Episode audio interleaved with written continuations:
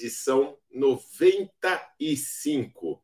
Eu sou Renato Grau, estou aqui junto com uma galera de super especialistas para trazermos a vocês as últimas novidades e tendências do nosso mundo em transformação digital. Bem, estamos ao vivo na nossa rede mãe, no Clubhouse. Por incrível que pareça, estamos lá ainda, mas estamos também ao vivo no LinkedIn e no YouTube. Sigam nossos canais, canais. Canal é jogo duro, hein, galera? É que eu estou aqui viajando direto do quarto do hotel, acordando cedo, dormindo tarde, mas trazendo sempre a boa vontade para a gente, nós co-hosts, a gente se divertir, provocar reflexões importantes para vocês. Bom, eu estou Hoje eu não vou falar das minhas notícias da carta do especialista. É, a carta do especialista de hoje traz uma reflexão bastante interessante sobre como trazer os jovens para a ciência.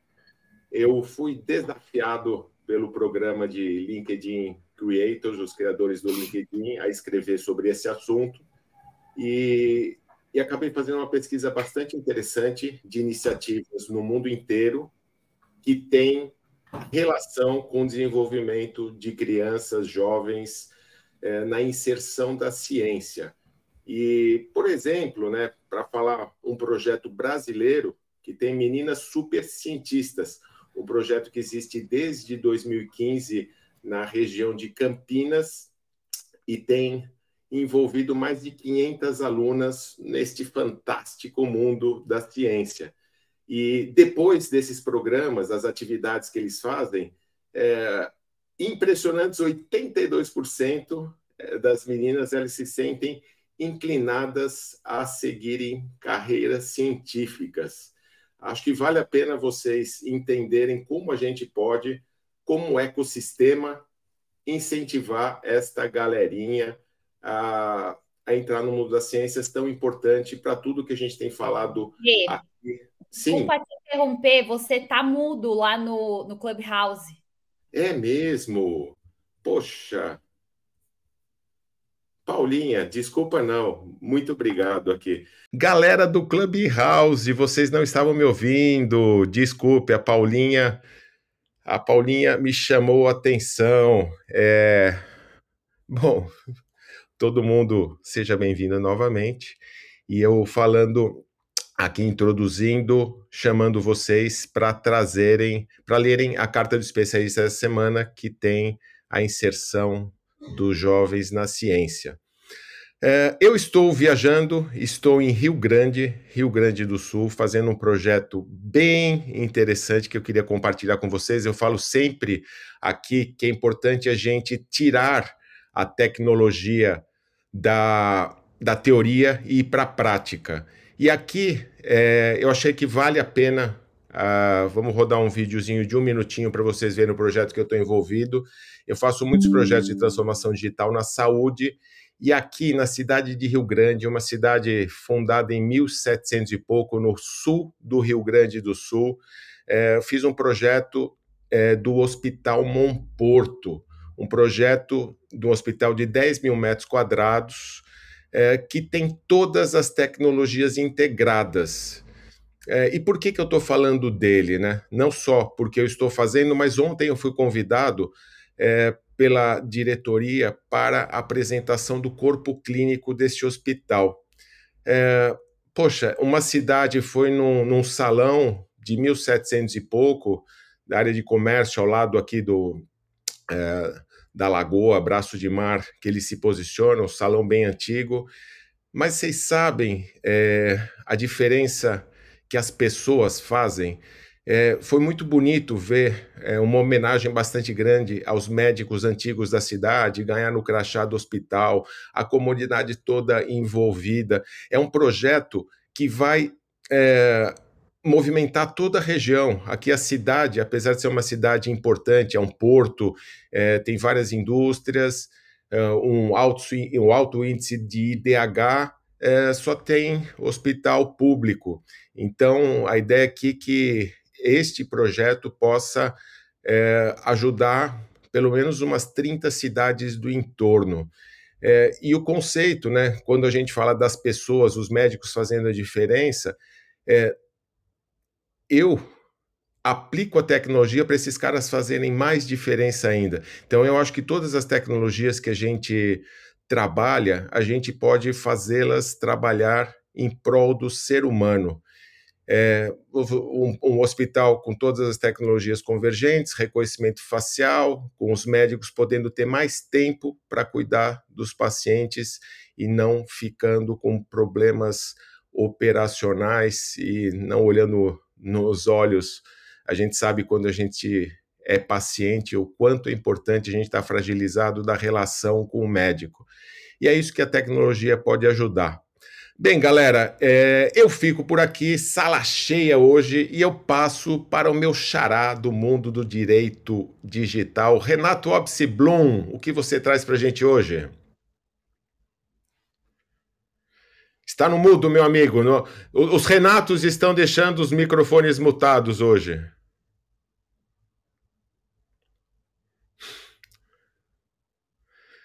Lembrando que você tem que ficar com é, o celu... Ah, boa, te ouvi, hein? Ah, era um bugzinho aqui ah. do Clubhouse, que eu tava, sem, tava com o microfone desmutado. Mas vamos lá.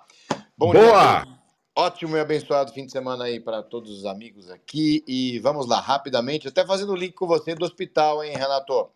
Olha só, lá na Europa avança o direito ao esquecimento oncológico. Foi aprovada uma resolução para que as aplicações e bancos e seguradoras desconsiderem históricos né, e bancos de dados relacionados a pacientes que tiveram câncer. Segunda notícia da semana: hackers invadiram um aplicativo que estava, ainda acho que está disponível é, na, nas, nas, aplicações, né, chamada Web essa aplicação chama-se Web Detective. Na verdade, é uma aplicação que você instala nos dispositivos sem autorização, portanto, uma aplicação de uso ilícito e legal, isso é interceptação de fluxo de dados telemáticos, é a Lei 9296, 2 a 4 anos de prisão, mas o fato é que esses hackers invadiram esse aplicativo e fizeram 76.700 vítimas. Expuseram todos esses dados que foram obtidos, gravações, etc., ilicitamente. Curioso, né? Isso é uma matéria do, do TechCrunch. Aqui em São Paulo, o Tribunal de Justiça afastou uma condenação de uma seguradora é, envolvendo aí vazamentos de dados dentro da Lei Geral de Proteção de Dados, lembrando que há necessidade de prova do dano efetivo. Não é um simples vazamento, um simples nome endereço que gera o direito à indenização. Citando aqui o julgamento do Tribunal de Justiça do Estado de São Paulo. Da mesma forma, tivemos um caso interessante também: um banco não terá que indenizar por valores desviados em uma situação que envolveu sequestro relâmpago, em função, dentre outros motivos, da demora da comunicação do cliente para a instituição financeira. Então, é uma relação aí quase que bilateral. Há uma necessidade de uma ação imediata por parte também da vítima. E, por fim, olha só que interessante aqui: sites né, de, de, de, jornais é, tiveram aí já.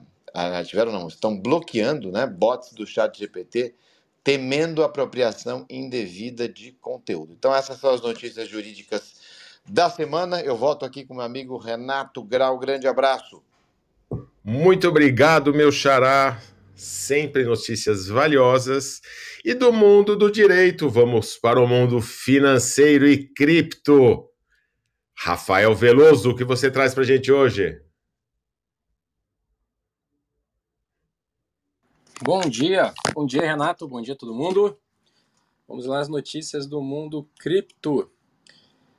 Semana passada eu comentei sobre uma carteira misteriosa que tinha comprado aí mais ou menos 3 bilhões aí em Bitcoin. Foi, e virou a terceira maior carteira do, do mundo cripto, onde você consegue rastrear ali na blockchain. E tem uma empresa chamada Arkham Intelligence, que ela é especializada em rastrear justamente essas carteiras do mundo cripto. E aí ela publicou que é a Robinhood. Robinhood é uma corretora do mercado tradicional americano, que é bem popular, tem bastantes investidores e eles que estão comprando aí, eles estão detendo essa maior carteira em Bitcoin. E também essa mesma empresa está com 2,5 bilhões de dólares em Ethereum. Então é, isso mostra aí o interesse do mercado tradicional, está também trabalhando aí com o está interessado no mercado cripto. Outra baleia também que continua aí interessada no mercado cripto é a BlackRock, é a maior instituição financeira do mundo, dinheiro em 10 milhões de dólares, a gente fala isso aqui direto. E eles investiram aí de leve aí 411 milhões de dólares é, nas quatro maiores é, mineradoras de Bitcoin. Então eles não estão ainda com ETF lá, não estão conseguindo investir diretamente, mas estão indo por outros caminhos para estar tá investindo nesse mercado. E os próprios mineradores continuam investindo com todas essas quedas que tem, com todo esse cenário macroeconômico, toda essa crise, todo esse desespero, eles continuam investindo para ampliar a capacidade computacional da blockchain. Hoje, a, gente, a semana passada, a gente bateu o recorde de, de 415 milhões de terahash. Então, quanto maior, quanto maior investimento, quanto maior a gente aumenta a capacidade computacional da rede, mais segura fica a rede e, obviamente, demonstra o interesse do mercado. Renato, fico por aqui, devolvo para você. Boa, rápido, rasteiro, cheio de conteúdo e agora do mundo financeiro e cripto para o mundo Web3. Kimura, o cara da Orb, o que você traz para a gente hoje? Eu só tô vendo que o meu dinheirinho lá tá desvalorizando, hein, Kimura? Escaneei minha íris, acho que ela devia estar tá mais valorizada, viu? Opa, Rê, tudo bem? É, é, isso já era de esperado, já. Eu, eu, eu não imaginava outra situação. Tanto que logo que foi lançado, eu comentava que com a distribuição, uh, fatalmente o valor ia cair, né? Não é nada, nenhuma surpresa. Né? E, inclusive, eu estava falando, assim que caísse, eu, eu tava pronto para comprar, porque a gente tem aquele costume, o pessoal de, de a gente tem na ideia dos traders, né? E, e, muitos traders dizem isso. Aí, o melhor momento para se comprar é quando está em baixa, não quando está na alta, né? Então você tem que esperar cair a hora que cai. E a gente está vivendo aí, eu estava vendo uma matéria recente que a gente está vivendo uh, hoje o maior inverno cripto, acho que da história de todo todo o cronograma, também acho que para mais de 400, 500 dias aí de, de inverno cripto.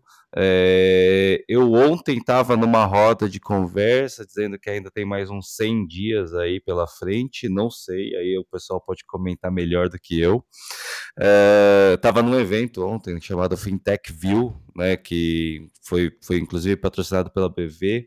É muito interessante porque metade dos painéis uh, já envolve o universo de cripto, o pessoal falando sobre Drex, ainda ainda me surpreende ainda o número de pessoas que estão envolvidas com Web3 e cripto que ainda tem dúvidas sobre o Drex, o real tokenizado. E eu tenho uma teoria muito legal sobre o Drex, né?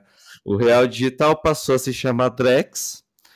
E eu acho que o real tokenizado vai passar a se chamar real digital. Porque é o real que vai chegar para as pessoas, né?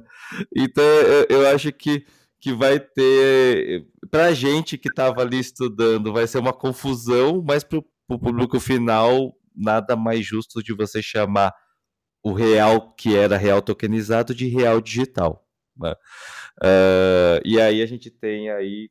O pessoal vai comentar, talvez comente com mais profundidade sobre as primeiras transações, os primeiros testes envolvendo a Drex, é, que foi realizada as primeiras transações de teste. Né? Então, existe uma movimentação bem legal que está acontecendo. Eu queria fechar minhas notícias aí com uma tendência que me chamou a atenção ontem sobre o Creative Coding né? Tava, tava vendo sobre as obras de arte no mundo da Web3, né? Em NFT, as artes proprietárias, uh, a questão de você ter uma única obra de arte, e me chamou a atenção para como que as pessoas estão olhando agora para uh, ah, uma coisa chamada Creative Coding, que você vai ter uh, obras de arte sendo geradas por código, ou seja, você programa um, um algoritmo criativo.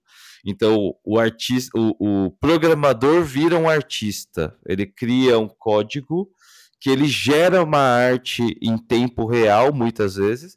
E a pessoa pode, cada vez que ela vai. Ah, eu gostei desse artista aqui, gostei da obra de arte que é gerada por esse código. Ele vai comprar o, o, uma. Como que eu posso dizer? Ele vai comprar uma, uma rodada daquele código. Então ele, ele usa o algoritmo, o algoritmo gera um, uma nova obra de arte, e essa nova obra de arte agora pertence ao usuário. Ou mesmo ele pode comprar o próprio código do, do, do da criatividade. Né? Então é uma nova tendência aí, a gente pode esperar algumas coisas malucas e diferentes de uma obra de arte de programadores. O né? Kimura, você acha que os artistas, aqueles que estão lutando um pouquinho contra com esse excesso de tecnologia, com a aplicação de inteligência artificial, a la Mid Journey e tal, com esse tipo de iniciativa, eles vão ficar mais felizes ou mais tristes? Eu, eu vou fazer um paralelo, tá, Rê? Uh, uh, muitas vezes a gente esquece que a, a arte ela tem um meio, tem uma técnica por trás. Anos, uh, muitos anos atrás, a nossa técnica era pegar um carvão e uma parede. Aí isso passou por várias transformações. Antigamente, se a gente falasse que é, os artistas de antigamente reclamavam do pessoal usar Adobe Photoshop, né? Ou usar programas de edição de imagem. É, a gente está passando exatamente pelo mesmo ciclo, né? Então, assim, uh, não adianta o que está usando a tecnologia anterior reclamar do que vai usar a nova tecnologia, porque esse processo ele é infinito, né? Então, ou ele se atualiza, ele pode é, e aí eu, eu uso essa técnica também, né? Eu tenho umas obras de arte que eu, eu tenho uma formação num pezinho criativo ali, né? Eu fiz desenho de moda muito tempo atrás. É, e eu, eu uso uma técnica de aquarela com, com formas é, geométricas. E aí o que, que eu faço? Eu crio a obra analogicamente Eu faço a digitalização e depois eu desconstruo com o Midjourney e reconstruo com o Midjourney e, e, e publico. Então, assim, o, o, artista vai ter que passar por essa reinvenção. Né? Ele, ele vai ter que uh, uh, reaprender as novas tecnologias e incorporar isso na sua obra de arte. Eu acho, eu acho isso, eu acredito nisso. Né? Eu concordo com você, Ju, e, e mais, né? Uma das, é, das teorias que eles colocam é falar: ah, não, mas as ferramentas de inteligência artificial elas aprendem com as nossas artes. Mas vamos lá, as escolas de arte é, não, ensina, não ensinam a partir de estilos de artistas já existentes? Ninguém está inventando nada novo. Né? Desde o Renascimento, Rococó, Barroco, é, Gótico, uh, arte contemporânea, tá todo mundo se reinventando há muito tempo já. É. é isso, eu acho que a galera tem que abraçar a mudança, porque ela vai acontecer queira ou não queira, não é isso?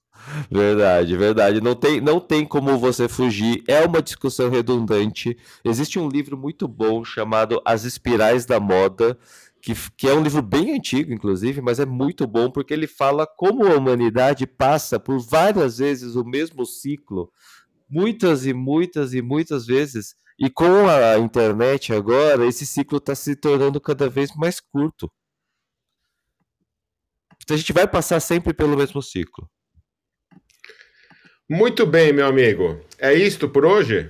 É isso por hoje, Rê. Muito obrigado e deixa a palavra com você.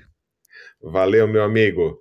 Agora, saindo do mundo Web3, indo para o mundo da inovação e dos games com Charles Schweitzer. Fala, meu amigo Charles, o que você traz para gente hoje? Bom dia, Renato Grau. Bom dia, co-hosts do Trends News. É, a notícia de hoje, acho que eu vou fazer uma correlação aqui com o inverno cripto para a gente falar de inverno de empregos.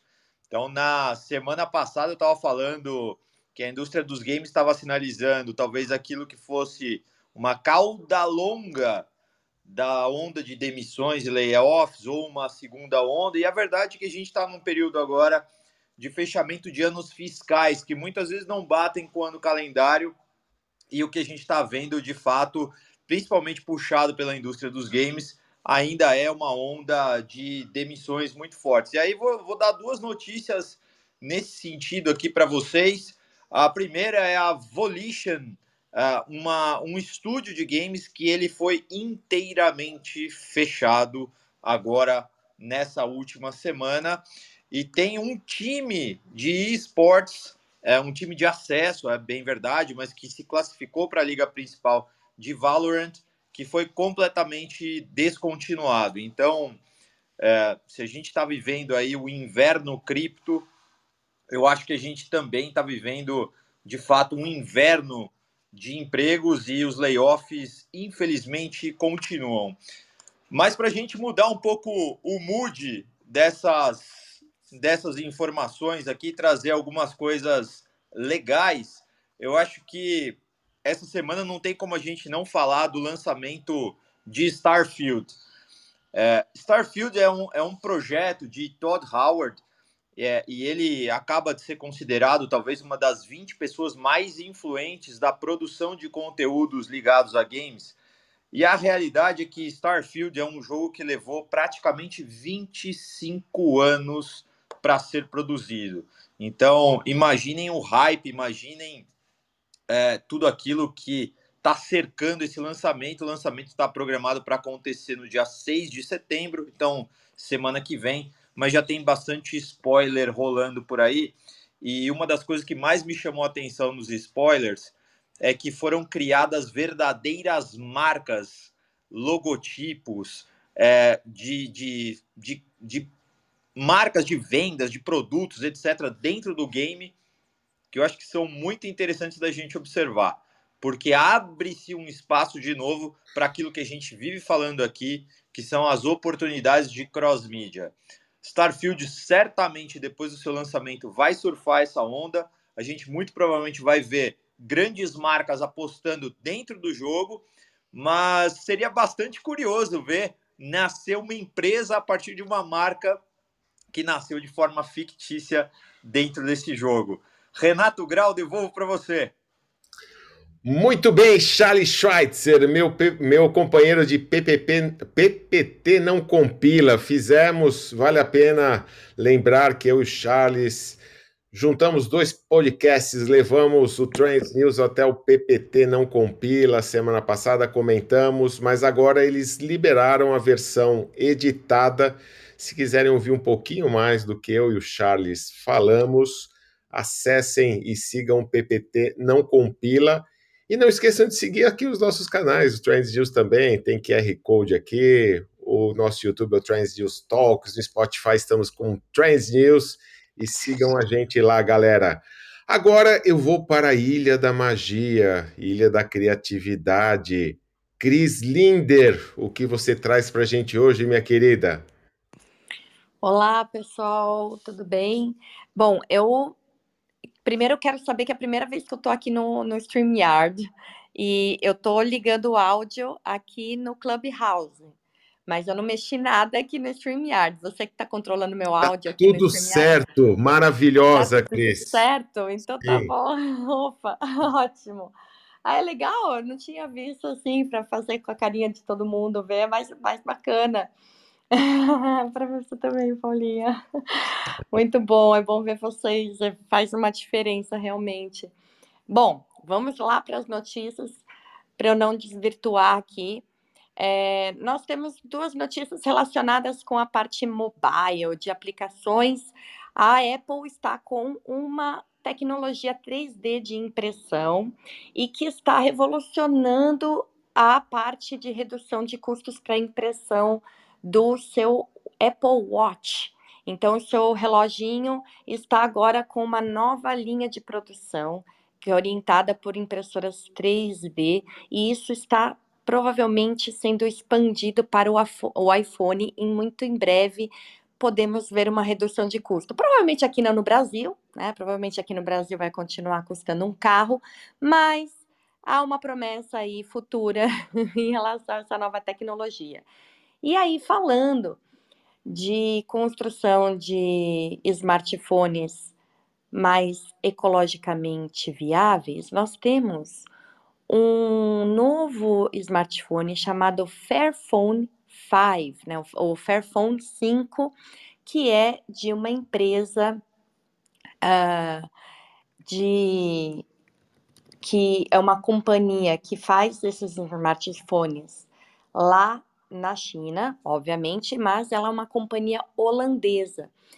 E ela também faz uma série de uh, parcerias com, é, com a, o Congo, com outras. Uh, uh, com outros países aí na África por uma questão das minas, enfim, ela, ela é toda carbono é, environmental né, footprint, ela está é toda para eliminar o, o, o seu rastro de poluição né, e de emissão de carbono, então ela é toda ecológica, parece bem sólido, interessante. As tecnologias, depois vocês podem procurar por Fairphone, eu vou também passar os links ali no, no Trend News.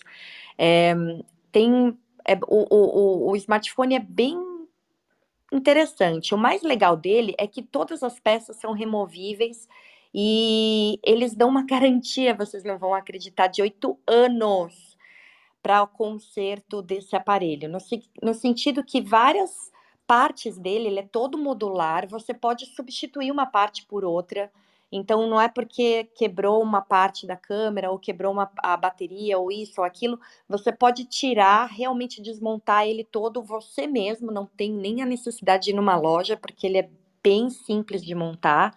E você pode substituir, então, essas partes com defeito, ou porque ela realmente não, não serve mais, porque ela realmente chegou no seu limite de vida, ou porque é, ela teve alguma variação. E aí você pode simplesmente fazer a troca e manter o celular íntegro aí, eles dão garantia de oito anos. Gente, isso realmente é uma mudança interessante, até porque a gente está com uma crise enorme aí é, de chips e de uh, enfim, equipamentos, todas as partes, né, para poder fazer esse tipo de tecnologia, está sofrendo aí um problema sério, é, tanto logístico quanto de, de recursos naturais mesmo, né, para poder fazer a produção desses equipamentos.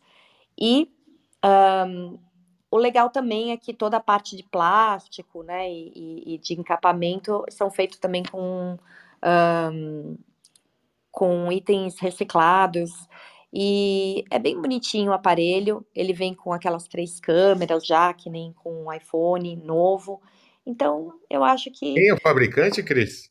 O fabricante é, é chama-se Fairphone mesmo, tá? O nome do fabricante é uma empresa holandesa.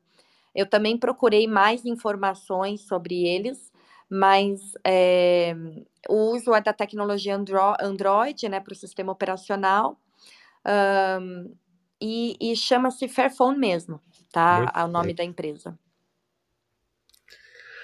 Muito bem, minha querida. Eu vou ter que fazer o link, né, com essa sua notícia, mandar lá para a Áustria, porque falando de celulares assim, recicláveis, montáveis, sustentáveis. Paulinha, você já comprou o seu? Você está na Áustria, Holanda aí perto. E aí? Bom dia, Brasil. Boa tarde, Áustria. Fairphone é uma, é uma empresa de Amsterdã, inclusive, né? Esse super smartphone aí, apto à regeneração, que é o meu tema do ano. Faz todo sentido essa ponte mesmo. Mas, olha, tá, tá relacionado ao que eu tenho para trazer aqui, até porque eu desconfio, Cris, que você vive uma síndrome meio parecida com a minha. Porque eu falo de economia da paixão, né? E aí muita gente chega para falar comigo e fala assim: Poxa, você fala de inovação, mas você também fala de tecnologia? É, você também fala de sustentabilidade? Como é que funciona, né? Assim, fala, gente, é, a gente precisa parar de colocar as coisas em caixinha, né? é, é uma soma, né? Tecnologia e sustentabilidade andam de mãos dadas. Mas, enfim, eu, eu, trago um pouquinho mais sobre isso dentro de uma reflexão, partindo de duas pesquisas que eu queria compartilhar com vocês aqui hoje. Uma primeira pesquisa ali voltada para o mercado Estados Unidos e Canadá, aonde foi feito o levantamento sobre é, rótulos limpos, né? Quais que são os consumidores em termos de geração que estão mais aptos, mais disponíveis aí a consumir rótulos limpos. E basicamente ali é, os millennials e principalmente a geração Z estão mais abertos e buscando mais esse consumo, né? Mas independente dessa questão geracional, o ponto aqui é, é que cada vez mais esse tipo, né, de, de rótulo ele é buscado, principalmente na alimentação. E aí aqui um destaque, né? é, entre o terceiro trimestre ali de 2018 e o segundo é, trimestre de 2023, ali Estados Unidos Canadá, teve um aumento de 10% no lançamento de produtos sem carne. Né? Então, um impacto muito forte aí da indústria de alimentação em relação a todo é, princípio de, de sustentabilidade. E aí, puxando aqui para o Brasil, um outro estudo que trouxe algumas considerações que eu queria destacar aqui. Né? Primeiro, que 46% é, dos brasileiros consomem produtos orgânicos. O Brasil é o quarto país que mais consome produtos naturais no mundo. E 43% dos consumidores no Brasil é, se declaram dispostos a pagar até 20% a mais em um produto, em um alimento orgânico. Né? E por que, que eu estou trazendo todo esse, esse cenário aqui de alimentação? Porque essa semana é, eu ministrei uma super aula aberta aí na terça-feira dentro do, do canal Liga dos Inovadores, que é ministrado ali pelo Marcelo Pimenta, com quem eu coescrevi o livro Economia da Paixão. Inclusive, super obrigada, Renato, estava lá prestigiando. É, e basicamente eu estava ali contando, né, é, alguns dos insights, alguns dos movimentos, dos comportamentos que eu venho é, colhendo, né, a partir da ótica da regeneração que é a minha ótica desse ano. E naturalmente, não só por estar falando sobre regeneração, mas sempre que eu vou a campo, né, entender sobre comportamento, sobre movimento, estudar, explorar e pesquisar, é, usando ali da lente da antropologia, eu vou atrás de comida. Porque onde tem comida, gente, tem gente, né? E onde tem gente, tem inovação. Inclusive, a indústria alimentícia, né, somando produtos e serviços, dentro aí é, da visão de futuristas, é das que mais tende a adotar e acelerar a implementação de tecnologia. Né? Dentro dali da frente de serviços, principalmente restaurantes, né, a tendência é que é, a, a, inteligência artificial seja muito efetiva em substituir é, alguns trabalhos mais mecanizados aí é, dos profissionais. Mas enfim, só um parênteses aqui, porque eu quero cair no Brasil, né? E foi justamente o exercício que eu fiz ali naquela aula. Apesar de trazer uma lente global de todos os lugares que eu vou visitando, né, e todos os grupos de inovação que me trazem muitos insumos, o que eu destaquei foi aquela feira que eu já dividi aqui com vocês, que eu estive no Brasil há dois meses, uma feira de produtos naturais, que assim me impressionou de cabo a rabo. É, é chocante a quantidade de soluções que a gente tem no Brasil em termos de alimentação, entendendo que o alimento é só uma lente para todos os outros setores. Né? Ou seja, o Brasil tem muita inovação e muita potência de desenvolvimento. Né? Tanto a parte é, efetivamente de regionalismo, é, as nossas singularidades né, é, de, de recursos de um modo geral, incluindo a tecnologia, né? E a tecnologia na alimentação tem um princípio muito interessante, fazendo um link com a sustentabilidade, que é a gente ter uma visão de tornar a sustentabilidade mais humana ao invés de tornar o humano mais sustentável, né? E o que eu quero dizer com isso? A gente criar uma ponte, entendendo que a gente está em um processo de transição, né? Que nos exige mudanças de hábito. Por isso que até aquele estudo traz, né? é, o, as pessoas mais velhas têm um pouco mais de dificuldade de fazer uma transição de comportamento, porque já estão mais habituadas. Né? Os mais novos já nascem em um novo cenário, em um novo contexto.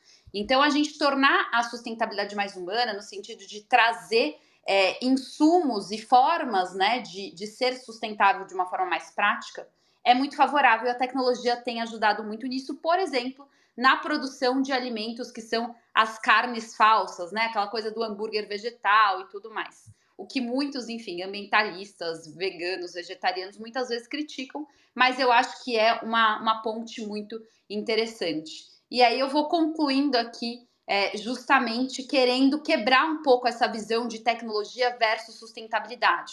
Né? A gente precisa entender de uma vez por todas que tecnologia é ferramenta né? É só uma evidência do quanto o ser humano é criativo e consegue criar coisas como a tecnologia.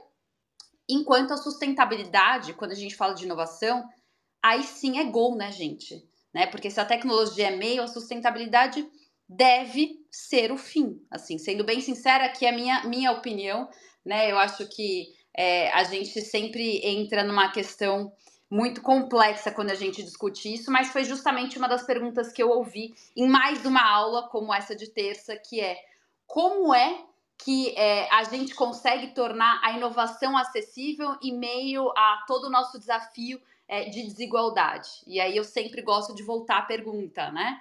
É, a gente, primeiro, né, para falar de inovação e achar que não é acessível, a gente está considerando que muitas vezes, né, dentro do que eu acompanho de projetos, que inovação é tecnologia e que tecnologia é caro. Então são duas falácias, né? Mas fora isso, se a gente não está usando a inovação justamente, né, para romper com esse processo insustentável é, sociocultural e ambiental, talvez a gente esteja com os gols bem equivocados, tá bom? E aí eu vou ficar aqui, é, mas eu queria dar uma provocada aí, porque é, rolou uma fala hoje aqui que eu acho que é propícia para a Aninha falar, e até linkando a minha fala aqui, que é essa história, né? Até que ponto a máquina é, responde como ser humano criativo dentro do que o Kimura trouxe aí. Queria ouvir a Aninha, logo menos. Um beijo, Boa, Paulinha. Minha malvada favorita. Coloca fogo no parquinho. Pode vir quente que eu estou fervendo. Fala, Aninha. O Renato, só antes da Aninha falar, eu queria deixar público aqui o meu convite Opa! De, de levar a Ana para o cinema para uma nova rodada polêmica aqui no Trends News. Né, a gente já teve a rodada polêmica de Barbie, agora chegou a vez de Gran Turismo nos cinemas. Então, Aninha, vamos assistir um filme de videogame agora nos cinemas. Ô, Charles, a Barbie eu, eu não, não tava afim de ir, mas esse eu vou sim, e, e levo a Aninha junto. Fechou. Nossa, trio parada dura no, no cinema vai ser osso. Mas avisa, eu não falo antes, mas depois vocês vão me aguentar. Eu vou ver com, com carinho, com atenção. É, convite aceito, Charlão e Renato. Bom, bom dia a todos. É, aqui é Ana Flávia. É, eu vou trazer uma notícia em cima de uma série que eu estou começando aqui no Trends News, que é, é análise de nove livros é, para entender o mundo em 2023. Mas antes disso, é, vou muito rapidamente comentar, mas muito rapidamente mesmo comentar a fala do Juliano é, sobre a questão de arte e criatividade, né? E sobre a questão de, de, dessa confusão que está tendo entre é, o quão artista alguém se torna a partir do momento que ele cocria com, com, com a inteligência artificial, especificamente. Obviamente, a arte não existe é, é, sem a arte, alguns modelos de arte não existem sem o ferramental, né?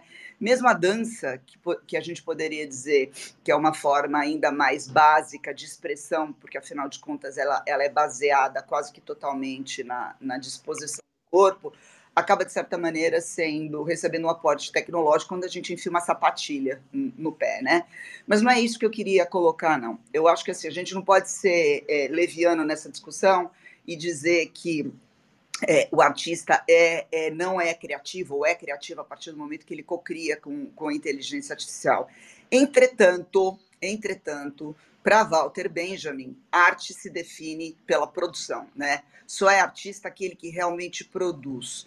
Então, a pergunta que se tem que fazer é até quando ou até, até que ponto alguém pode se denominar artista é, quando ele delega é, a grande, uma grande parte daquilo que ele produz para um domínio da técnica, da técnica que não é intrínseco a ele, né? Porque no fundo, quando você manipula uma foto, você não sabe manipular essa foto, né? Quem manipula a foto é, para você é, é o teu aparato tecnológico e, e, assim, nem o resultado final dela você tem muito controle e consegue dizer se, se está expressando aquilo que é intrinsecamente seu, né? Acaba sendo uma, um, um, um expressar entre aquilo que você é, imagina e aquilo que a máquina imagina. Então, essa discussão vai dar muito pano para manga. Há uma barateação do conceito da arte, sim, é, democratização e popularização e barateamento andam juntos dentro desse processo, né? Então, assim, é, eu, eu quero conversar depois com calma com o Juliano, porque tem muita coisa que ele falou que eu concordo, mas tem muita coisa ali é, que eu discordo, né? Então, entender o que, que é o artista, na verdade, e a técnica, no sentido mais clássico, o saber fazer, é, é, é uma discussão muito mais profunda que, é, no mundo de hoje, a gente está convidado a entender de uma outra maneira. Aninha, eu, eu acho, desculpa te cortar aí, mas eu acho super pertinente lembrar que são poucas e raras as verdades absolutas, né? E a gente tem como missão aqui no Trends News gerar reflexões. Então, são importantíssimos os contrapontos para que a gente possa gerar discussões que sejam discussões com muito embasamento e daí saiam as reflexões. É, pode me chamar para o papo aí. A gente chama o Ju também lá pro, pro Gran Turismo e depois faz um rap. Me chama um também. Ah, mas vou, vai vir por Sedex. Bom, é, essa discussão vai dar pano para manga, porque, e só para terminar é, esse pedacinho da nossa conversa, é, não dá para falar de arte é, é, inteligência artificial e criatividade sem entender o conceito de criatividade, né? Então, assim, é, eu chamo para uma discussão que ela vai bater em última instância e aí vocês têm que segurar o tranco é, nas próprias ciências cognitivas, né? Porque a base da ciência cognitiva, o que, que é? é hoje, é, quando relacionada com inteligência artificial, é emular externamente, com a maior fidelidade possível, o cérebro humano em um composto maquínico, na máquina. Ora, se eu digo que a máquina não pode ser criativa, porque ela nunca vai atingir o cerne do que é a criatividade humana, eu estou destruindo a premissa básica da ciência cognitiva, que é poder estudar o cérebro humano e emular o cérebro humano fora do cérebro humano. Então, assim, é, essa discussão dá muito pano para manga, porque se eu digo que a máquina é não pode ser criativo, eu destruo a premissa das ciências cognitivas. Se eu digo que a máquina é e pode ser, ou vir a ser criativa, e com isso eu salvo as ciências cognitivas, eu destruo aquilo que faz o ser humano ser único é, e entendido como um dos pilares de humanidade. Então, galera, vocês têm que escolher a briga de vocês. Ou vocês dizem que a máquina pode ser criativa e aceitam que, a humani que criatividade não é uma coisa exclusiva do ser humano, ou vocês assumem que a máquina nunca pode ser criativa e aí vocês destroem o pilar das ciências cognitivas, que é um dos pilares da inteligência artificial. Decidam o que vocês querem da vida. Mas tem pano para manga e a gente vai conversar em cima disso. Bom, Isso porque eu falei que, na minha opinião, não existem verdades absolutas. Escolham, zero ou um. Eu vou, eu vou. Posso entrar agora na, no, no, no, meu, no, meu, tema específico, Renato, porque eu acho que ele é muito interessante, tá? Lógico, querida. Então vamos lá. Eu tô fazer, vou fazer uma série com vocês de nove livros para entender o mundo agora em 2023. Então, semana passada eu falei do Material World, que é um que, de um autor é, americano que mostra a nossa extrema dependência de seis materiais base de transformação do mundo não renováveis e que fala dire diretamente com o cataclisma ecológico que pode se abater em cima da gente, tá? O segundo livro, o livro que eu trouxe essa semana, chama-se A Onda que se aproxima: Inteligência Artificial, Poder e o Maior Dilema do Século XXI. O autor é o Mustafa Suleiman, somente o cofundador da DeepMind, tá? Então, o que que acontece, né? É, lembrem de Alvin Toffler, né? Da terceira onda, que todo mundo estudou aqui na faculdade. É, existe uma linha tecnológica que é um determinista, que, a, que muitos de nós podemos até nos encaixar disso aí, que acredita que a tecnologia impulsiona a história. Então, adoram as ondas, né? É, o Alvin Toffler via a história da civilização como uma sucessão dessas três ondas: primeiro agrícola, industrial, pós-industrial.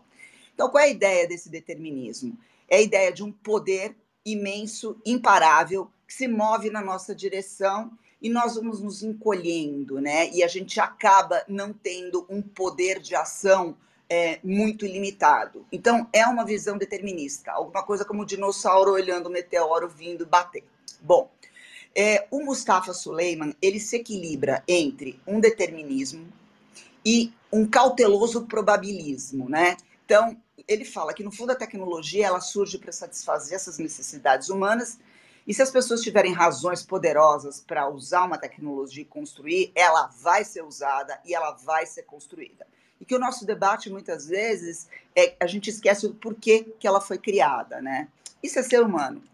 Quais são essas ondas, ou qual é essa onda que o Suleiman fala que a gente está vivendo agora, nesse momento, né? É, duas tecnologias centrais, inteligência artificial e biologia sintética. E ambas trazem um novo amanhecer mas elas também trazem uma ameaça que, em cima de um conjunto diversificado de maus atores, nós mesmos, que podem desencadear perturbações, instabilidade, até mesmo catástrofes em uma escala inimaginável. Então, o nosso futuro, na visão do Suleiman, depende dessas duas tecnologias e, ao mesmo tempo, é ameaçado por elas. Isso traduzido em termos de ondas tecnológicas. Os humanos usaram pela primeira vez a tecnologia para operar no mundo físico, né? no mundo dos átomos. Depois a gente trabalhou e está trabalhando em bits, as unidades de informação. E agora a gente está trabalhando na criação de novas formas de vida biológica. Para ser mais grosseiro, né? Primeiro a gente inventou o músculo mecânico. Agora a gente mexe com o nosso cérebro. Isso conversa com a que o Juliano falou. E em breve a gente está fazendo isso com a nossa biologia. Então, seja é, é, como, como for que cada um de nós decida retratar a realidade, a verdade é que a gente está no processo de criação de, de monstros que a gente não tem, na verdade, ideia de como gerenciar. E a partir disso, o Suleiman tem uma exploração muito séria no que o futuro pode reservar para nós. Ele vai capítulo por capítulo trabalhando isso. E o que eu mais gostei do livro é que ele é muito franco para tratar discussões que a gente não gosta de tratar nessa nossa sociedade, entre aspas, educada. Essas questões, elas são questões que a gente não tem resposta. E qualquer discussão sobre elas nos joga coletivamente no. no né? Então a gente evita essas discussões e essa aversão que a gente tem ao pessimismo, né? Essa psicologia positiva que fala que não, que a gente tem que olhar tudo pelo lado legal, né? É onde o Suleiman mais bate. Ele fala que esse pessimismo é um, esse, essa aversão ao pessimismo é um luxo que a gente não pode mais se permitir, porque o pro progresso tecnológico está tornando isso exponencial, que a gente precisa ser mais realista no futuro, que pode surgir se a gente não consegue agir em conjunto. E para ele, o que, que é necessário? Por incrível que pareça, não essa discussão, que é a discussão do, do Renato Opsi-Blum, por exemplo, sobre regulamentação. O Suleiman fala que a regulamentação é o último refúgio de uma mente exausta, da nossa mente exausta. Como funcionou no passado, a gente tem a vaga esperança que ela vá funcionar novamente para o futuro, só que a gente está num contexto to totalmente transformado. Então, a proposta do Suleiman é muito mais uma atuação similar ao que houve pós Oppenheimer e Guerra Fria e bomba atômica. É a contenção tecnológica. Não é ao abraçar o tecnológico, deixar vir e depois regular. Muito pelo contrário, ele propõe restrições a longo prazo, firmes e pacientes em todas as tendências expansionistas, desde criptomoedas, presentes para você, eh, Juliano e Rafael Veloso, a Web 3.0, a tecnobiologia e a inteligência artificial. Então, é assim, boa notícia. É, e essa maneira que ele trabalha é uma maneira muito séria, é, muito objetiva, até em 10 passos. Na ideia, ele mesmo coloca que isso pode ser um sonho utópico. Resultado, o final do livro é um fim angustiado. Ele é um fim angustiado, onde ele não briga, com a própria com a própria ideia de que o pessimismo está aí e se a gente quiser minimamente ter uma possibilidade de sobreviver e não regular, acreditar que a regulação vai dar conta, mas sim conter, agora é hora de ser pessimista e não otimista. Na semana que vem vou trazer outro livro, devolvo para você, Renato. Nove livros para entender o mundo em 2023. Essa vai ser a série que a gente vai trabalhar. Beijos. Muito bem, Aninha. E você deu a deixa para os nossos dois últimos co-hosts do dia. Você falou do Suleiman de inteligência artificial e de biologia sintética. Vou chamar o Ney da inteligência artificial para trazer as suas considerações de hoje. Espero que você traga notícias boas, otimistas, mas se trouxer pessimistas, como a Ana falou, é hora de a gente refletir a respeito. Eu, eu, eu, eu adorei o que a Ana trouxe, sabe? Realmente, o que, que acontece? Né? Eu, penso o seguinte: o mundo está muito alegrinho, né? E vai, e, e, vai se afogar no alegrinho, né? Porque do jeito que a gente está indo, as, as consequências da, dos, dos nossos atos, do nosso consumo, do nosso desperdício, da nossa geração de lixo, de, de todos os males que nós fazemos, uh, e, e, e, dessas e dessas criações, sem se preocupar com as consequências, como a própria Ana disse aí, com relação ao futuro de algumas tecnologias, aonde o cara cria, mas não sabe gerenciar depois, sem, sem saber como que ele vai gerenciar depois, são preocupantes. Eu, eu bato palmas porque a Ana apresentou hoje, assim, de pé, porque realmente a gente tem que pensar sobre as consequências. Você não pode simplesmente achar ah, a vida é bela, sabe? Pô, mas não, não, não é assim funciona. A gente tem que ser racional, tem que parar, pensar nas consequências dos nossos atos e, e pensar é, o que a Paulinha colocou, sabe, sobre mudanças de hábitos, efetivamente, para termos uma vida para os nossos netos, né, para para as próximas gerações, porque senão seria muito egoísmo nosso a gente destruir o planeta, porque ah, os, os outros que vêm pela frente que se ferram, né? Então, eu acho que a gente tem que mudar o comportamento, em primeiro lugar. Bem, aqui, o, que hoje eu trago não é uma notícia ruim, é uma, é, é, é, nem, e nem boa. É, é, o seguinte, né, uma série de cientistas né, é, ligados ao MIT, ao MIT é, e saiu uma reportagem do MIT Technology Review a respeito desse, desse estudo que foi feito por diversos pesquisadores de diversas áreas, inclusive psicólogos, mas também mas também cientistas da computação e outros, a respeito de como está sendo avaliado hoje as IAs, né? como elas estão sendo avaliadas. Né? Então, ele, ele, eles colocam, principalmente dessa questão dos grandes modelos de linguagem, né? e, e que está sendo usado no chat GPT da vida e tudo mais. Né? E, e uma, uma das coisas que, que eles nos traz né, é que, mesmo que os, os testes que estão sendo usados para testar a IAS são os mesmos para testar os humanos. E isso é um antropomorfismo exagerado, sabe? Que não deveria ser assim. E a tem que ser testada como se testam máquinas, e não como se testam homens, né? como se testam algoritmos, como se testam a, a forma como ele produz resultado, e não o resultado. Né? Então, é, é, é eu achei muito interessante o algoritmo, porque cada um dos pesquisadores, é, quer dizer, esse artigo, porque cada um dos pesquisadores, ele coloca visões dele e testes a respeito do, do, do que, que, eles fizeram para comprovar que a, que, que, a, que a forma como se está testando não é a mais adequada. Então, ele coloca uh, que quando você obtém um resultado com esses testes que foram feitos para humanos, pode ser evidência de compreensão genuína, pode ser um truque estatístico ou apenas repetição mecânica. Então, eles não comprovam essa, a, a inteligência da máquina. E, e, esses testes podem variar significativamente com pequenas alterações nos cenários de testes. Então, eles mostraram também alguns casos onde muda só um pouquinho as questões e a resposta é totalmente diferente. Mostraram também que esses testes têm que onde, onde o GPT-4, por exemplo, passou na, nos testes das ordens de advogados, passou em testes uh, relacionados com, com medicina e, e de alto nível, por outro lado, reprovou em testes infantis, testes feitos para crianças, certo? Então, eles, eles colocam que eles vão responder bem simplesmente naqueles dados que eles foram treinados e não para novas informações. Tá? Então, que, é, é, é, que pelo menos dentro desses testes que eles fizeram e tudo mais. Eu tenho lá também meu pé atrás, a, a minha outra visão do outro lado, né?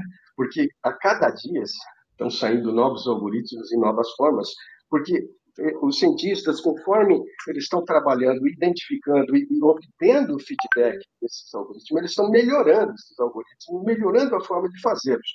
Mas ainda assim, é bastante válida a forma como, como o algoritmo traz. E eles nos traz aquilo que o, que o Renato falou hoje. Nos coloca para refletir.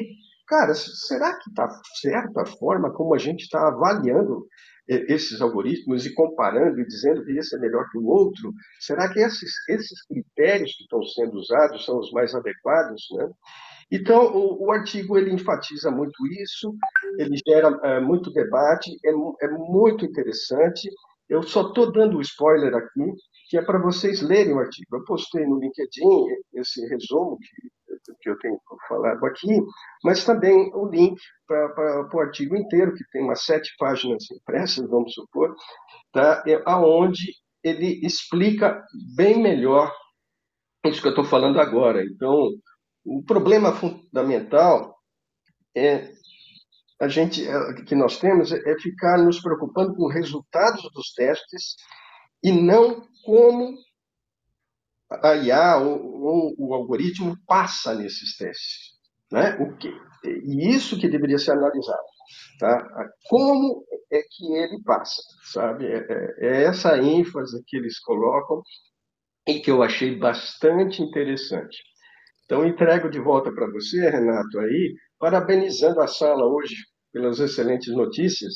Né? Eu teria algumas coisas para falar do orbe, outras coisas para falar do cripto, mas eu vou deixar para outra oportunidade. Boa, Ney. Valeu pelas contribuições. Aí, depois do Sullivan IA, vamos para biologia sintética ou não.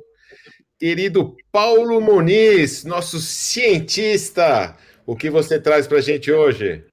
Bom, boa tarde. É, é, incrível como que a sala ela vai evoluindo de acordo com a contribuição de cada um de nós aqui, né? Eu estava com uma coisa na cabeça e agora eu decidi linkar uma coisa híbrida junto com a minha notícia. Então, é, vou, de certa forma, improvisar, dando o meu pitaco inicial sobre as questões que foram colocadas aqui porque eu acho que a minha notícia ela conversa frontalmente com alguns processos uh, que foram descritos e como que eles uh, alocam novos fenômenos né, na, no, no, aspecto antropológico ou no aspecto da inovação e da tecnologia.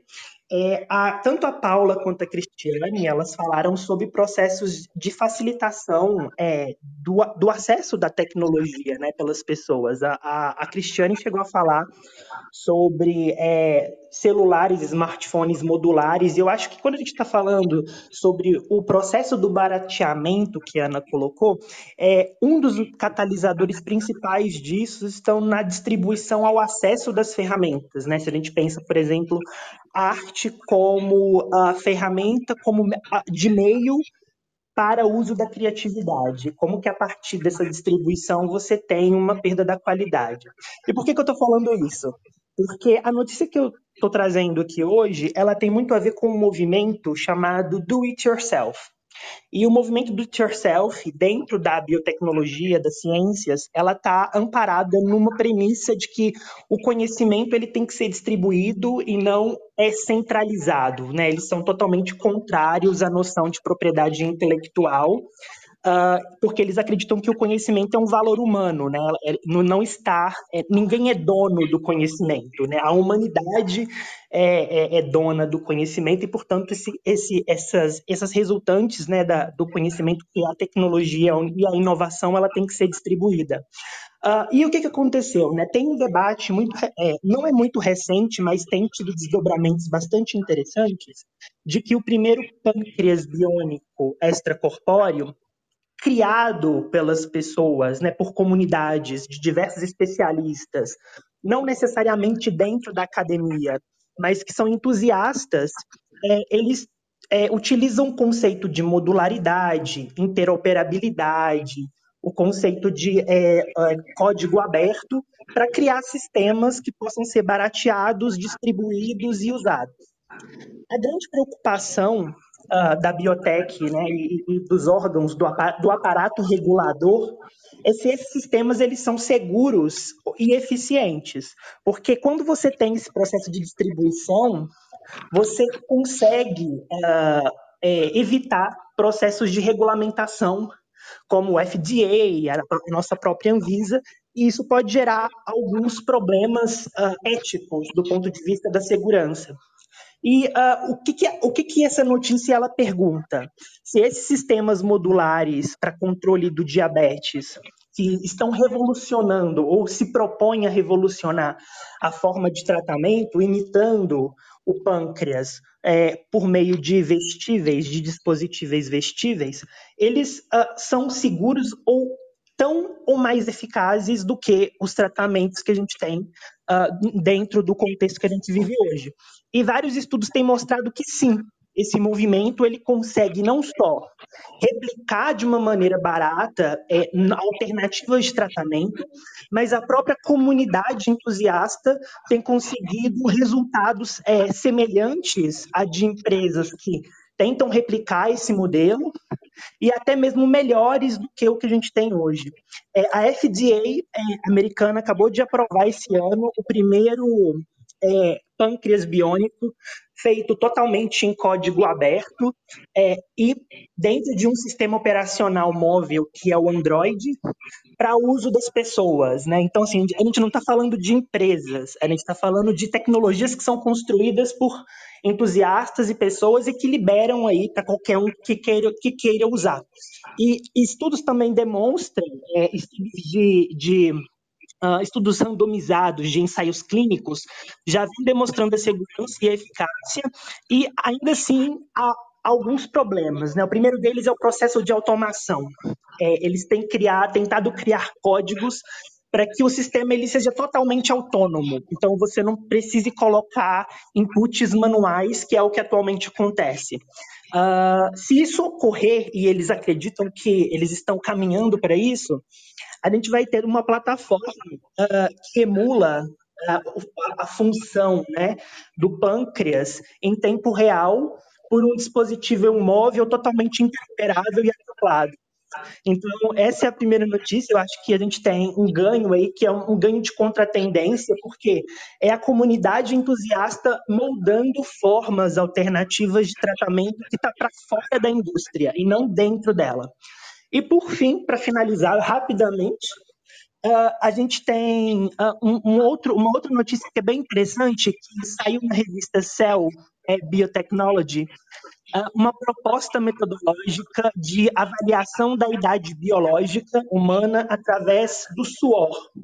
Então, é, esses cientistas eles criaram uma metodologia diagnóstica para avaliar em tempo real, é, utilizando vestíveis, uh, o suor, mais especificamente algumas proteínas, que são o colágeno e proteínas de choque térmico, que, de acordo com a literatura, estão associadas a, ao processo de envelhecimento. Elas podem indicar a qualidade do seu processo de envelhecimento e a vitalidade que esse indivíduo vai ter para além da expectativa de vida dele, né?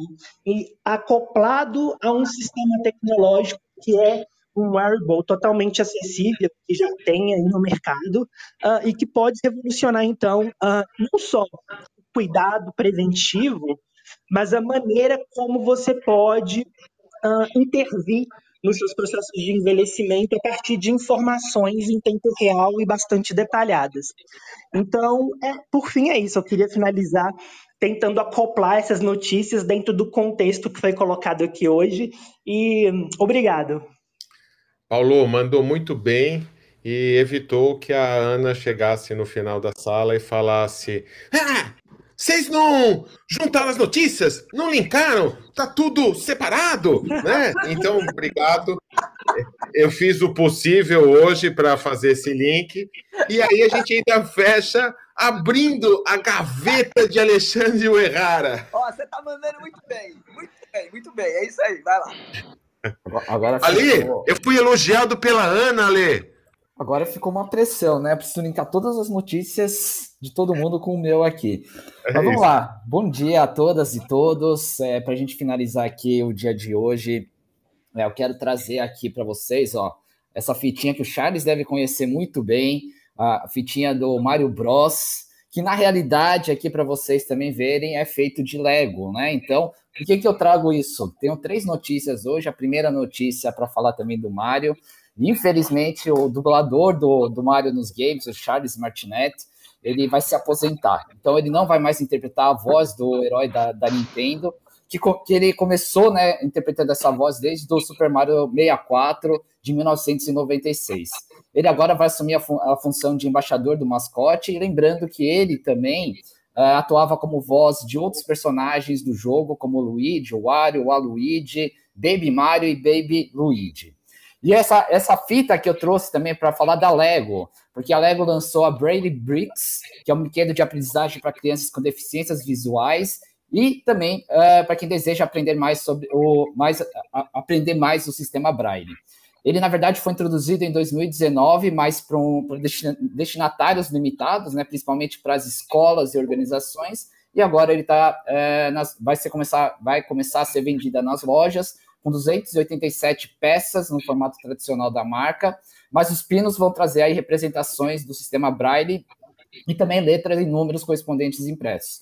E é exatamente o que a Paula também falou, né? Que inovação também é a gente trazer e também a gente está falando trazer é, é, mais representatividade, com mais inclusão, e é um ótimo caso aqui, já que ele vai, é, alego, né? A ideia é como recurso pedagógico para crianças, com e sem deficiência visual, então, de novo, que é a questão de aprendizagem, além de é, ser para famílias e educadores. É, por isso também eu trago, né, sempre, né, das minhas notícias também trago sempre uma dica de, de filme seriado, eu já dei isso aqui, essa uma vez, que é o Brinquedos que Marcam Época, na temporada 2 fala da história da Lego, tá? E por fim, minha última notícia, e também linkando ali atrás a notícia que tinha trazido sobre a Netflix, acho que uns três ou quatro episódios anteriores, em que eu falei que ah, aquele serviço que, onde a Netflix nasceu, que era a entrega de DVDs, o aluguel de DVDs que a gente que chegava na nossa casa, que vai ser encerrado agora no dia 29 de setembro, tem uma grande novidade, principalmente para quem mora nos Estados Unidos. Todos os DVDs que, que as pessoas receberem agora, a Netflix não vai querer ir de volta. Então vai ficar para vocês, para quem é, pedir essa, essas últimas semestres de DVDs do serviço de entrega de DVDs que a Netflix uh, tinha, né, tem até então, até o dia 29 de setembro. E aí eu deixo a minha última pergunta como reflexão: será que algum dia esses DVDs também vão ser nostálgicos e vão ser vendidos também uh, ao nível de, do, dos discos de vinis? E aí, quem sabe, né? Um dia, quando a Netflix morrer, quando a Netflix uh, se reinventar novamente, será que esses DVDs vão valer ainda mais ainda, porque vai, vai, vai chegar na casa das pessoas e vão ficar para as pessoas? Fico aqui, aqui com as notícias. Estouramos um pouco tempo, mas espero que tenham sido boas notícias aí para finalizar o dia de hoje. Obrigado, Renato.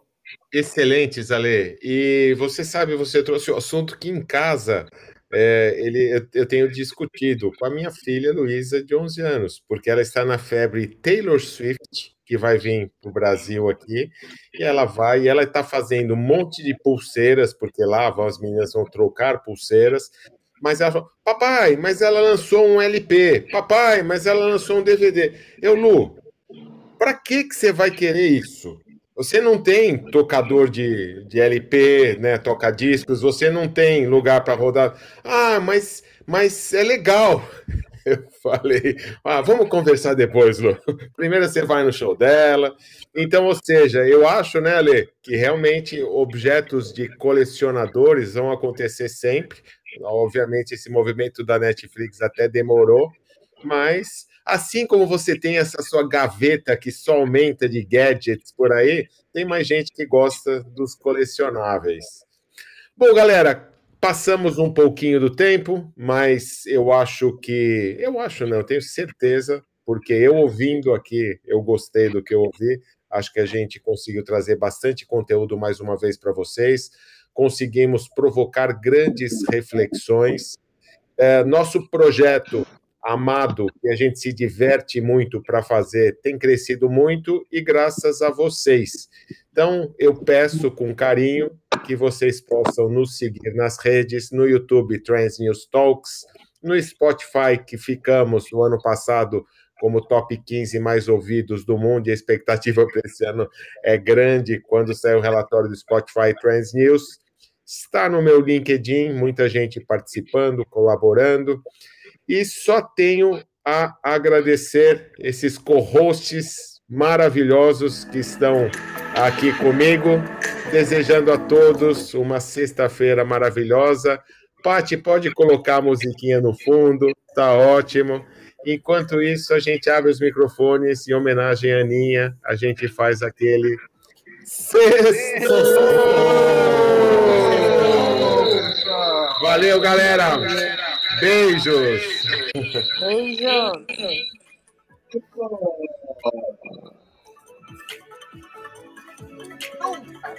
Nunca mais. O que, que foi, Aninha?